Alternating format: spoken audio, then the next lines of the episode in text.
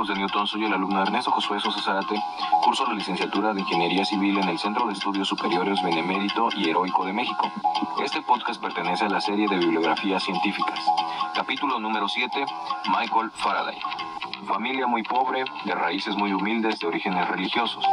A los 13 años y sin haber pisado una escuela, Faraday comienza a trabajar como aprendiz de librero. Encuadernaba de día y leía de noche. Era la única ventana al conocimiento.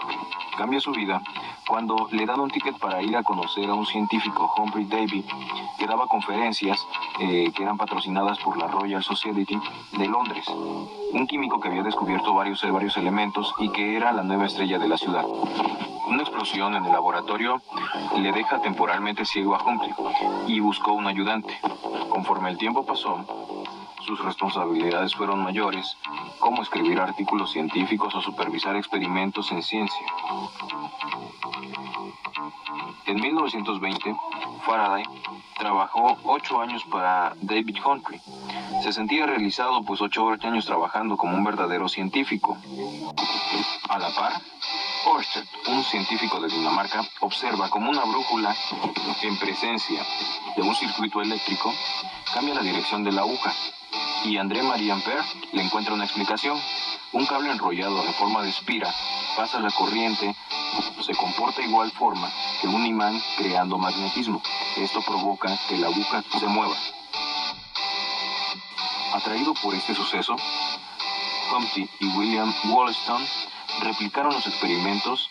La intención era ocupar estos nuevos principios para crear movimiento continuo a partir de la electricidad, pero Faraday se les adelantó. Los elementos que ocupaba Faraday en su experimento era una brújula, un cable suelto, un imán y un recipiente con mercurio. Faraday consiguió transferir energía eléctrica en un movimiento circular continuo. El primer motor había nacido, el primer motor eléctrico de la historia.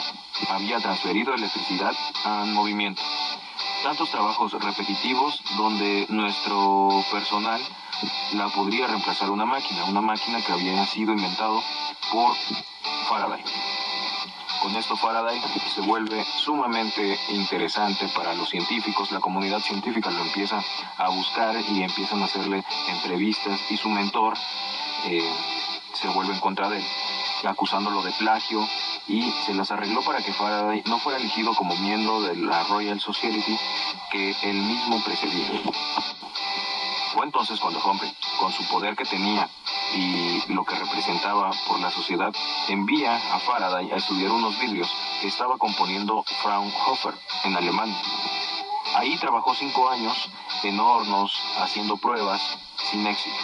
Y como recuerdo de este fracaso, guardó uno de los pedazos de vidrio que había tenido con los que había experimentado. Y Humphrey murió en ese momento y él regresó a Londres a estudiar su pasión que era la electricidad. En la cabeza había una pregunta que le estaba rondando. Si la electricidad puede producir magnetismo, ¿el magnetismo podrá producir electricidad? Fue así que después de múltiples experimentos se crean los principios de los generadores eléctricos actuales electricidad a partir del movimiento, movimiento a partir de la electricidad. La mayor contribución de Faraday en tiempos de Newton se presentaba las fuerzas como la gravedad se transforman de forma instantánea a distancia. La Tierra atrae a la Luna sin necesidad de nada en medio. Están conectadas por fuerzas gravitatorias, algo que se deriva de las leyes de Newton, lo cual no acababa de gustar a Newton ni a Faraday ni a los científicos de la época.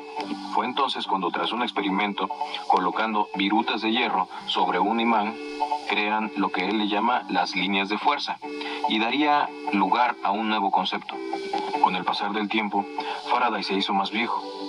Tendría pérdida de la memoria, ataques nerviosos, pero su cerebro seguía, seguía formidable, con el mismo talento, intuición y creatividad. Entonces, este efecto lo intentó sobre materiales y su efecto en cada uno, el tiempo de propagación.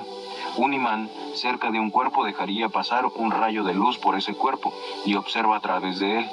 Su objetivo era ver algún cambio en la luz a raíz del campo magnético del imán y probó con varios materiales sin éxito y probó con el cristal que trajo de su investigación pasada, demostrando que electricidad, magnetismo y luz estaban conectados.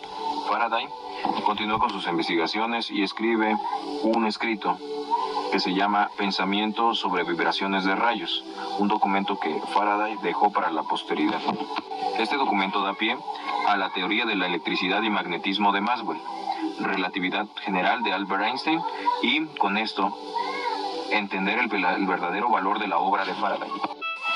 Dentro de las contribuciones que hizo Faraday están las leyes de la electrosis, estudios sobre diferentes sustancias magnéticas, diamagnetismo y paramagnetismo, capacidad inductiva, la jaula de Faraday, el transformador por mencionar algunos.